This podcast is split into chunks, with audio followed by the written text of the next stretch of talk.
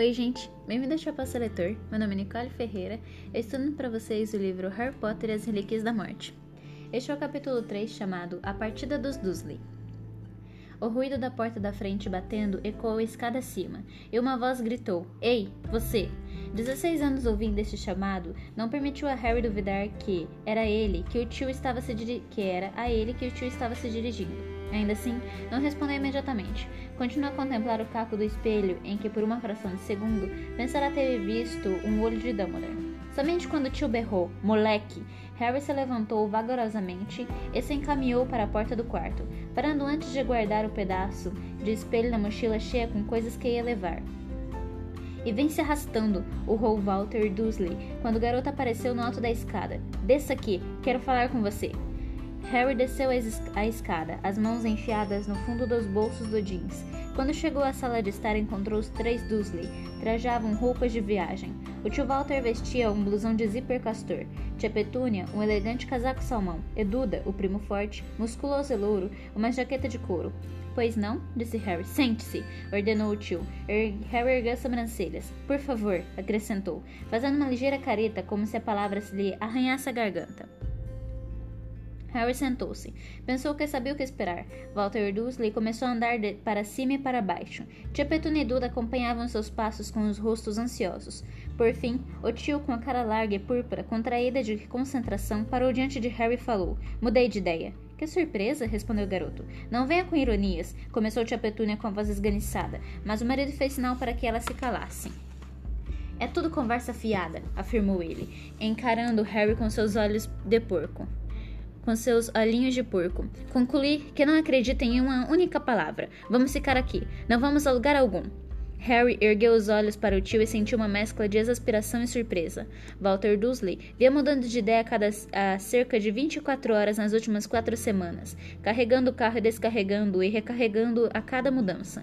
O momento favorito de Harry tinha sido quando o tio, sem saber que Duda guardará os pesos de musculação na mala, desde a última vez que fora descarregada, tentará colocá-la novamente na por no porta-malas e desequilibrou-se, soltando um rugidor e xingamentos e, xingamento, e xingando horrores. Pelo que me conta, disse Walter Dursley, e começando a andar pela sala. Nós, Petúnia, Duda e eu corremos perigo por conta de. de. gente da minha laia, certo? Pois eu não acredito, repetiu o tio, parando outra vez diante de Harry. Passei metade da noite refletindo e acho que é uma armação para você ficar com a casa. A casa? perguntou Harry. Que casa? Esta casa! gritou o tio, a veia da testa começando a pulsar. Nossa casa! Os preços das casas estão disparando por aqui. Você quer nos tirar do caminho, fazer meia dúzia de charlatanices e quando a gente der pela coisa, as criaturas estarão, as escrituras estarão em seu nome e o senhor enlouqueceu? Uma maçã para ficar com esta casa? Será que o senhor está realmente tão retardado como está parecendo ser? Não se atreva, guinchou Petúnia, mas novamente Walter fez sinal para a mulher se calar. Ofensas sobre sua personalidade não se comparavam ao perigo que identificará. Caso o senhor tenha esquecido, disse Harry, eu já tenho uma casa. Meu padrinho a deixou para mim. Então por que eu iria querer esta? Pelas boas lembranças que guarda aqui? Fez-se silêncio. Harry que impressionará o tio com esse argumento. Harry achou que impressionará o tio com esse argumento. Você quer me dizer que esse tal de Lord Voldemort, completou Harry impaciente, e já repassamos isso cem vezes. E não é o que quero dizer, é um fato. Dumbledore lhe disse isso no ano passado. King, Kingsley, o Sr. Arthur, o Sr. Weasley e Walter Dursley. Ele encolheu os ombros encolerizado. E Harry imaginou que o tio estivesse tentando exorcizar as lembranças da inesperada visita de dois bruxos adultos, logo no início de suas férias de verão. A chegada de Kingsley, Kingsley Shirkbolt e Arthur Weasley à porta da casa foi um choque extremamente desagradável para os Dursley. Contudo, Harry tinha de admitir que não era de se esperar que o reaparecimento do Sr. Weasley, que no passado demolirá metade da sala, deixasse o tio feliz. Kingsley e o Sr. Weasley explicaram tudo muito bem, salientou Harry sem piedade. Quando eu completar 17 anos, o feitiço de proteção que me resguarda se desfará. Isso, isto me põe em risco e a vocês também. A Ordem tem certeza que Voldemort visará o Senhor, seja para torturá-lo ou descobrir onde foi seja porque pensa por pensar que, se o fizer refém, eu tentarei vir salvá-lo. O olhar do tio do tio encontrou de Harry. O garoto teve certeza que naquele instante os dois estavam se perguntando a mesma coisa. Então Walter recomeçou a andar e Harry continuou. O senhor precisa se esconder e a ordem quer ajudar. Ofereceu uma sólida proteção, a melhor que existe. O tio Walter não respondeu. Continuou a andar para cá e para lá. Lá fora o sol batia diagonalmente sobre a cerca de alfeneiros. Na casa ao lado, o cortador de grama do vizinho parou mais uma vez. Pensei que houvesse o Ministério da Magia, exclamou o tio bruscamente. Ah, respondeu Harry surpreso. Então por que não podem nos proteger? Parece-me que, como vítimas inocentes cujo único crime foi dar guarida a um homem marcado, deveríamos ter direito à proteção do governo. Harry riu, não conseguiu se conter. Era tão típico do seu tio depositar as esperanças nas instituições, mesmo de um mundo que ele desprezava e não confiava. O senhor ouviu o que o Sr. Weasley e o Kingsley disseram? Achamos que o inimigo está infiltrado no ministério. Tio Walter foi até a lareira e voltou, respirando com tanta força que ondulava o enorme bigode negro, seu rosto ainda púrpura de concentração. Muito bem, disse ele, parando mais uma vez diante do sobrinho. Muito bem, vamos considerar a hipótese de que aceitemos essa proteção. Continue sem entender por que não podemos recebê-lo, recebê-la de do tal Kingsley. Harry conseguiu não erguer os olhos para o teto, mas a muito custo. A pergunta já tinha sido meia, respondida meia dúzia de vezes. Como lhe expliquei, disse entre dentes, Kingsley, Kingsley está protegendo o trouxa, quero dizer, o seu primeiro-ministro. Exatamente, ele é o melhor, exclamou o tio, apontando para a tela escura da televisão. Os Dursley tinham localizado Kingsley no telejornal, andando discretamente às costas do primeiro-ministro, em visita a um hospital. Isso, e o fato de Kingsley ter aprendido a se vestir como um trouxa, sem esquecer da segurança que transmitia com sua voz lenta e grave, tinha levado os Dursley a aceitarem Kingsley de um jeito que certamente não se aplicará a nenhum outro bruxo, embora fosse verdade que eles nunca o tivessem visto de brinco. Ele está ocupado, disse Harry, mas esta Jones e Deda Ludigo estão mais, do que eh, estão mais do que qualificados para esse serviço. Se ao menos tivéssemos visto os currículos deles, começou o tio Walter, mas Harry perdeu a paciência. Levantando-se, dirigiu-se ao tio, agora ele próprio apontando para a televisão. Esses acidentes não são acidentes. As colisões, explosões, descarrilamentos e o que mais tem acontecido desde a última vez que o senhor viu o telejornal. As pessoas estão desaparecendo e morrendo. E e é ele que está por trás de tudo. Voldemort. Já lhe disse isso muitas vezes. Ele mata trouxas para se divertir. Até os nevoeiros são causados por dementadores. E se o senhor não se lembra quem são, pergunte ao seu filho. As mãos de Duda ergueram-se bruscamente para cobrir a própria boca, sentindo os olhos dos pais e de Harry postos nele. Tornou a baixá-los lentamente e perguntou: Tem mais daqueles? Mais? riu Harry. Você quer dizer mais do que os dois que, nós, que nos atacaram? Claro que tem. Tem centenas, tem milhares a essa altura uma vez que se alimentam do medo e do desespero. Está bem, está bem, trovejou, trovejou Walter Dursley. Você me convenceu. Espero que sim, porque quando eu completar 17 anos, todos eles, os comensais da morte, os dementadores e até os inférios, que é como chamamos os mortos-vivos enfeitiçados por um bruxo das trevas, poderão encontrar vocês e certamente atacá-los. E se lembrarem da última vez que tentaram ser mais rápidos do que os bruxos, acho que irão concordar que precisam de ajuda. Houve um breve silêncio, em que o eco distante de Hagrid derrubando uma porta de madeira deu a impressão de reverberar pelos anos atrás, pelos anos transcorridos desde então. Tia Petúnia olhava para o tio Walter. Duda encarava Harry. Por fim, o tio perguntou abruptamente: E o meu trabalho? E a escola de Duda? Supõe que essas coisas não têm importância para um bando de bruxos vagabundos. Será que o senhor não compreende? gritou Harry. Eles torturarão e matarão vocês como fizeram com os meus pais. Pai? Disse Duda em voz alta. Pai, eu vou com esse pessoal da ordem? Duda, comentou Harry. Pela primeira vez na vida você está demonstrando bom senso. Ele sabia que a batalha estava ganha. Se o Duda estivesse suficientemente apavorado para aceitar a ajuda da ordem, os pais o acompanhariam. Separaram, separarem-se de Duda estava fora de questão. Harry olhou para o relógio da alça sobre o console da, da lareira. Eles estarão aqui dentro de uns cinco minutos, anunciou, e diante do total silêncio dos Dursley, saiu da sala. A perspectiva de se separar, provavelmente para sempre, dos tios e do primo era algo que ele conseguia imaginar com alegria, mas ainda assim havia um certo constrangimento no ar, que se dizia, que se dizia a parentes ao fim de 17, 16 anos de intensa e muita aversão. De volta ao próprio quarto, Harry mexeu a esmo na mochila. Depois empurrou umas nozes pelas grades da gaiola de Edgus. Elas produziram um som oco ao bater no fundo, onde a coruja as ignorou. Logo, logo estaremos indo embora daqui, disse-lhe Harry. Então você vai poder voar novamente. A campainha da porta tocou. Harry hesitou. Em seguida, tornou a sair do quarto e descer. Era demais esperar que Estia e Dédalo enfrentassem os Dursley sozinhos. Harry Potter? esganiçou-se uma voz, uma voz animada, no instante em que ele abriu a porta. Um homenzinho de Carlota Lilás fez-lhe uma profunda reverência. Uma honra, como sempre. Obrigado, Dédalo, respondeu Harry, concedendo um sorriso breve e inibido a Estia, a bruxa de cabelos escuros. É realmente uma gentileza fazerem isso. Eles estão aqui dentro, meus tios e, meus, e meu primo. Bom dia aos parentes de Harry Potter, exclamou Dédalo, feliz entrando na sala de estar. Os Dursley não pareceram nada felizes com a saudação. Harry chegou a pensar que mudariam mais uma vez de ideia. Duda se encolheu junto à mãe ao ver os bruxos. Vejo que já fizeram as malas e estão prontos. Excelente. O plano, como Harry deve ter dito, lhes dito, é simples. Prosseguiu Dédalo, puxando do colete o enorme relógio do bolso e consultando. Vamos sair antes de Harry, devido ao perigo de se usar magia em sua casa, porque Harry ainda é menor de idade. Isso poderia dar ao Ministério uma desculpa para prendê-lo. Seguiremos de carro, digamos, por uns 2 quilômetros, então desapareceremos até o local.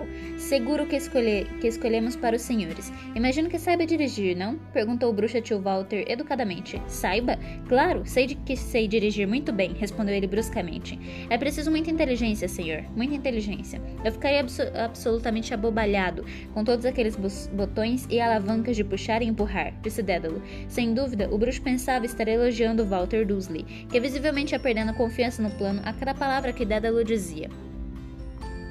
Nem ao menos sabe, nem ao menos sabe dirigir, resmungou entre os dentes, ondulando o bigode de indignação. Mas, por sorte, nem Dédalo nem este apareceram ouvi-lo. Você, Harry, continuou Dédalo, irá esperar aqui por sua guarda. Houve uma pequena mudança nos preparativos. Que quer dizer? perguntou Harry surpreso. Pensei que o olho tonto viria fa para fazer comigo uma paratação acompanhada, não?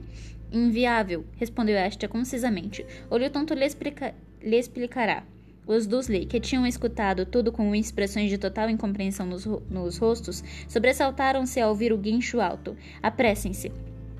Harry correu os olhos pela sala e se deu conta de que a voz sairá do relógio do de bolso de Dédalo. Tem razão. Estamos operando com um horário apertado comentou o bruxo, assentindo para o relógio, tornando a enfiá-lo no bolso do colete. Estamos tentando cronometrar sua saída da casa com a desaparata desaparatação de sua família, Harry. Assim o feitiço se desfaz no momento em que todos estiverem rumando para, para um destino seguro e voltando-se para os Dursley. Então, estamos com as malas feitas e prontos para partir? Nenhum deles lhe respondeu. Tio Walter olhar, ainda olhava espantado para o volume no bolso do colete de Dédalo. Talvez a gente devesse esperar lá fora, no hall, Dédalo, murmurou Estia. Era evidente que considerava indelicado permanecerem na sala enquanto Harry e os Dursley, talvez as lágrimas, trocavam despedidas amorosas. Não precisa, murmurou Harry, mas o tio Walter tornou a qualquer tornou qualquer explicação desnecessária ao dizer em voz alta. Então adeus, moleque. Ergueu o braço direito para apertar a mão do garoto, mas no último, no último instante perdeu parecia incapaz de fazê-lo. Ele simplesmente fechou a mão e começou a sacudi-la para frente e para trás como se fosse um metronomo. Pronto, Duzinho? perguntou Tia Petúnia, verificando atrapalhado o fecho da bolsa de mão para evitar sequer olhar para Harry. Duda não respondeu, mas ficou parada ali com a boca entreaberta, lembrando ligeiramente a Harry o gigante Grop. Vamos então, disse o tio. Ele, ele já alcançará a porta da sala quando Duda murmurou. Eu não estou entendendo. O que não está entendendo, fofinho? Perguntou tia Petúnia, erguendo a cabeça para o filho. Duda estendeu a mão, que mais parecia um presunto, e apontou para Harry. Por que ele não está vindo com a gente? Tio Walter e tia Petúnia congelaram onde estavam, como se o filho tivesse acabado de expressar o desejo de ser uma bailarina. Que? exclamou tio Walter em voz alta. Por que ele não está vindo também? repetiu Duda. Ora, ele. Ele não quer, respondeu tio Walter, virando-se para. com um olhar feroz para a sobrinha, acrescentando. Você não quer, não é mesmo? Nem pensar, confirmou Harry. Viu? disse tio Walter ao filho. Agora ande, estamos indo. E saiu da sala. Todos ouviram a porta da frente abrir, mas Duda não se mexeu. E após alguns poucos passos hesitantes, tia Petúnia parou também. Que foi agora? vociferou tio Walter, reaparecendo à porta. Aparentemente, Duda lutava com conceitos demasiado difíceis para expressar em palavras. Passados vários segundos de um conflito interior, visivelmente doloroso, ele perguntou: Mas aonde ele está indo? Tio Walter, tio Petúnia e tio Walter se entreolharam. Era óbvio que Duda estava apavorando os pais. Esta Jones interrompeu o silêncio. Mas certamente, o senhor sabe onde está indo seu sobrinho, não? Perguntou, demonstrando perplexidade. Certamente que sabemos, retrucou Walter Dusley. Está indo embora com os tipos de sua laia, não é? Certo, Duda. Vamos para o carro. Você ouviu o homem disse. Estamos com pressa. Mas Walter Dursley se dirigiu relutante à porta da frente, mas Duda não acompanhou. Indo embora com os tipos da nossa laia?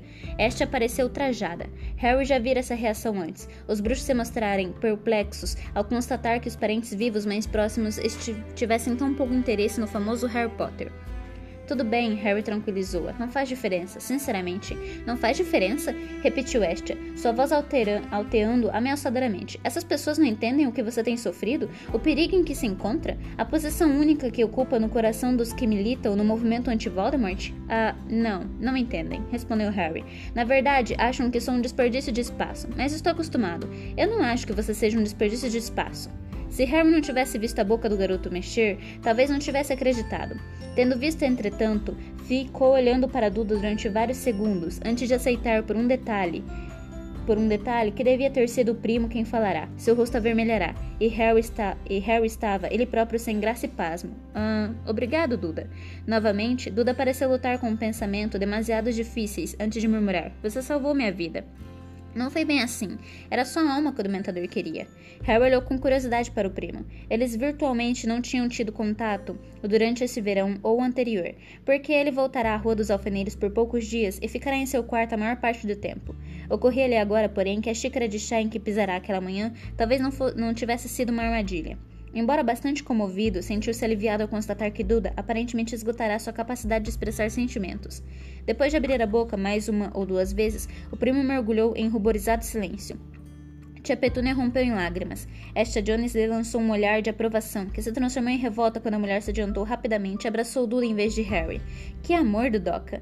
Soluçou ela encostada no largo peito do filho. Que beleza de garoto! Agradecendo! Mas ele não agradeceu, exclamou West indignada. Ele só disse que não achava que Harry fosse um desperdício de espaço. É, mas vindo de Duda, isso equivale a dizer eu te amo, explicou Harry, dividido entre a contrariedade e a vontade de rir. Quando tia Petúnia continuou agarrada a Duda, como se ele tivesse acabado de salvar Harry de um prédio em chamas. Então, vamos ou não vamos? Urrou o tio Walter, reaparecendo à porta da sala de estar. Pensei que estávamos em cima da hora. Claro, claro que estamos. Respondeu Dédalo, digo, que parará diante dessa troca de palavras com ar de estupefação, e agora parecia ter voltado ao normal. Realmente precisamos ir, Harry. O bruxo se adiantou aos tropeços e apertou a mão de Harry entre as suas. Boa sorte. Espero... Espero que voltemos a nos encontrar. Você carrega nos ombros a esperança do mundo bruxo. Ah, certo. Obrigado. Adeus, Harry, disse Estia, também apertando sua mão. Os nossos pensamentos o acompanharão. Espero que tudo corra, que tudo corra bem, Harry, diz, disse Harry lançando um olhar a Petúnia e Duda. Espero que tudo corra Corra bem, disse Harry, lançando olhar a Petúnia e Duda. Ah, tenho certeza que vamos acabar nos tornando os melhores amigos, disse Diggle, animado, acenando com a cartola ao sair da sala. Este acompanhou. Duda se soltou gentilmente das garras da mãe e se adiantou para Harry, que precisou conter o impulso de ameaçá-lo com um feitiço. Então o primo estendeu a mãozorra rosada. Caramba, Duda, disse Harry, sobrepondo-se a renovados soluços de, da tia Petúnia. Será que os dementadores sopraram para dentro de você uma nova personalidade? Sei lá, murmurou Duda. A gente se vê, Harry. É, respondeu Harry, apertando a mão do primo e sacudindo-a. Quem sabe? Se cuida, Dudão. O Duda quase sorriu e em seguida saiu desajeitado pela, da sala. Harry ouviu seus passos pesados na entrada de Saibro, então a porta de um carro bateu. Tia Petúnia, cujo rosto estivera enfiado no lenço, olhou para os lados ao ouvir, a, ao ouvir a batida. Pelo jeito, não esperava se ver sozinha com Harry. Guardando apressado o lenço molhado no bolso, disse: Bom, Adeus. E dirigiu-se resoluta à porta, sem olhar para o sobrinho. Adeus, respondeu Harry. Ela parou e olhou para trás. Por um momento, Harry teve a estranhíssima sensação de que ela queria lhe dizer alguma coisa. A tia lhe lançou um olhar estranho e trêmulo que pareceu oscilar à beira da fala. Então, com um movimento brusco de cabeça, saiu apressada da sala para se reunir ao marido e ao filho. E este foi o capítulo 3, espero que vocês tenham gostado. A gente se vê no capítulo 4 chamado O Sete Potter.